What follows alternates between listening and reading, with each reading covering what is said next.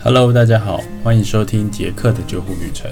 这个 Podcast 主要是介绍我本人在救护这条路上的一些经验、心得跟有趣的事情，欢迎大家持续关注哦。欢迎大家收听杰克的救护旅程 Podcast 第一集。在这一集里面呢，会介绍一下我个人的在救护上的经验。那主要会分享呢，在澳洲求学的一些准备。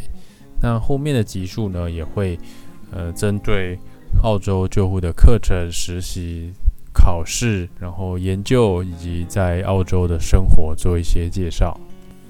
其实从我二零一三年底回国之后呢，其实到现在还是很多人在问我，为什么当初要去澳洲？其实，在呃我大三的时候呢，因为呃朋友的介绍，让我加入了。消防救护职工的行列。那在服务到研究所毕业之后呢，其实我就决定要呃出国留学。那也非常感谢家人的支持。那所以让我可以呃比较无后顾之忧的到国外去呃留学进修。在出国前呢，其实有做一些功课。那知道当时呢，在英国跟澳洲。是有大学的呃救护的学位，那因为有这样的学位，所以我们可以呃以学生签证的方式，呃较长时间留在当地好好的学习，那甚至有机会的话，可以申请当地的一个工作。比较了一下当时的物价跟呃这些生活的水准的话呢，其实在澳洲呢，因为汇率的关系，会比英国来的呃便宜很多，所以当初就以澳洲为选择目标。那在呃选择的学校这部分呢，有搜寻到蛮多间呃澳洲有救护学系的学校。那总共申请了三间，一间是在新南威尔斯的 Chartered University。另外一间是在南澳的 Flinders University，然后最后一间是呃在维多利亚，就在墨尔本这边的 Monash University。经过比较之后呢，Monash University 其实当时已经是世界百大的名校之一。那家人也支持，如果到国外念书的话，当然是希望以好的学校为主。所以当年就决定是以申请 Monash 为主要的目标。在决定要申请 Monash 之后呢，其实你就要开始准备很多的呃东西。那最重要的一个申请的门槛呢，就是英文。在澳洲跟英国是一样的体系，当初也是采用雅思 IE。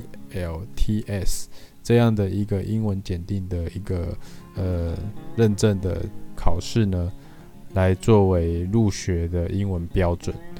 那在 Monash 的救护学系呢，因为是在大学部，所以呢，它的标准是雅思要平均六点五分以上。那听说读写这四科呢，不得低于六分这样的一个标准。这样的一个标准来看呢，可能要换算成多亿的话，至少要八百分以上的呃标准。那其实对呃非英文语系国家的学生来说呢，其实它不算一个非常难的呃标准，但是也是一个相当呃高的一个门槛。所以在英文的准备上，其实我从研究所毕业以前就已经开始着手在准备。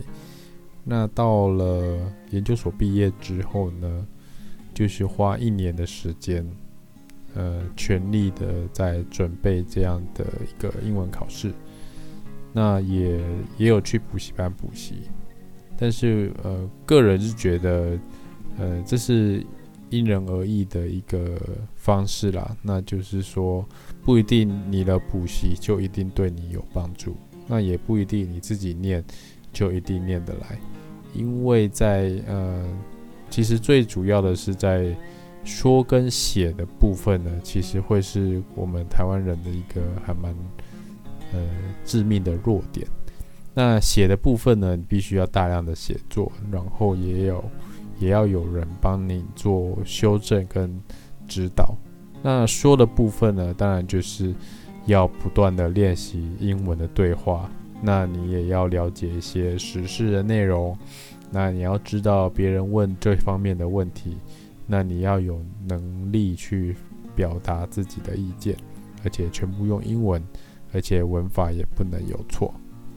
所以在英文的准备上面呢，呃，我总共考了四次的雅思，最后一次雅思拿到总平均六点五分。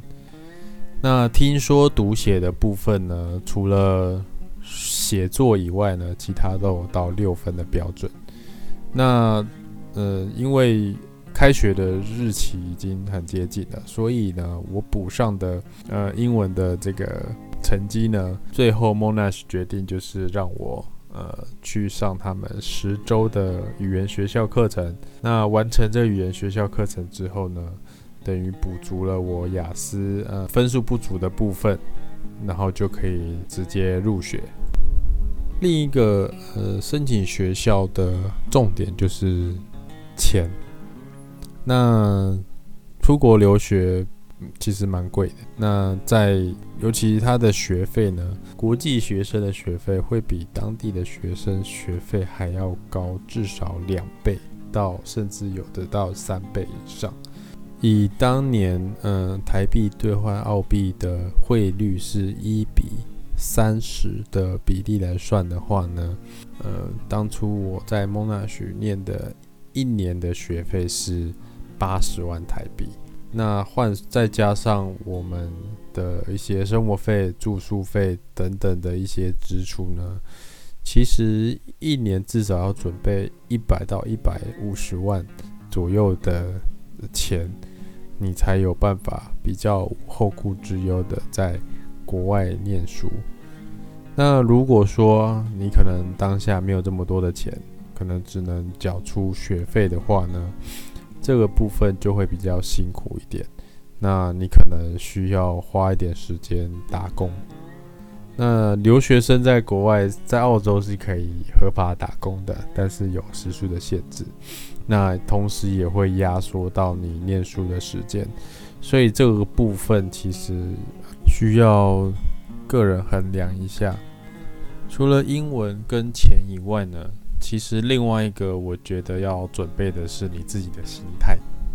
那既然出国了，就不会是在国外吃喝玩乐、享受国外的生活，而是必须要有坚定的意志，还有破釜沉舟的这种意志呢，才能够在国外好好的学习。其实很多人呢，在网络上看到一些国在国外的留学生。好像过得每天光鲜亮丽啊，然后有很多的娱乐啊、聚餐啊，什么样的生活？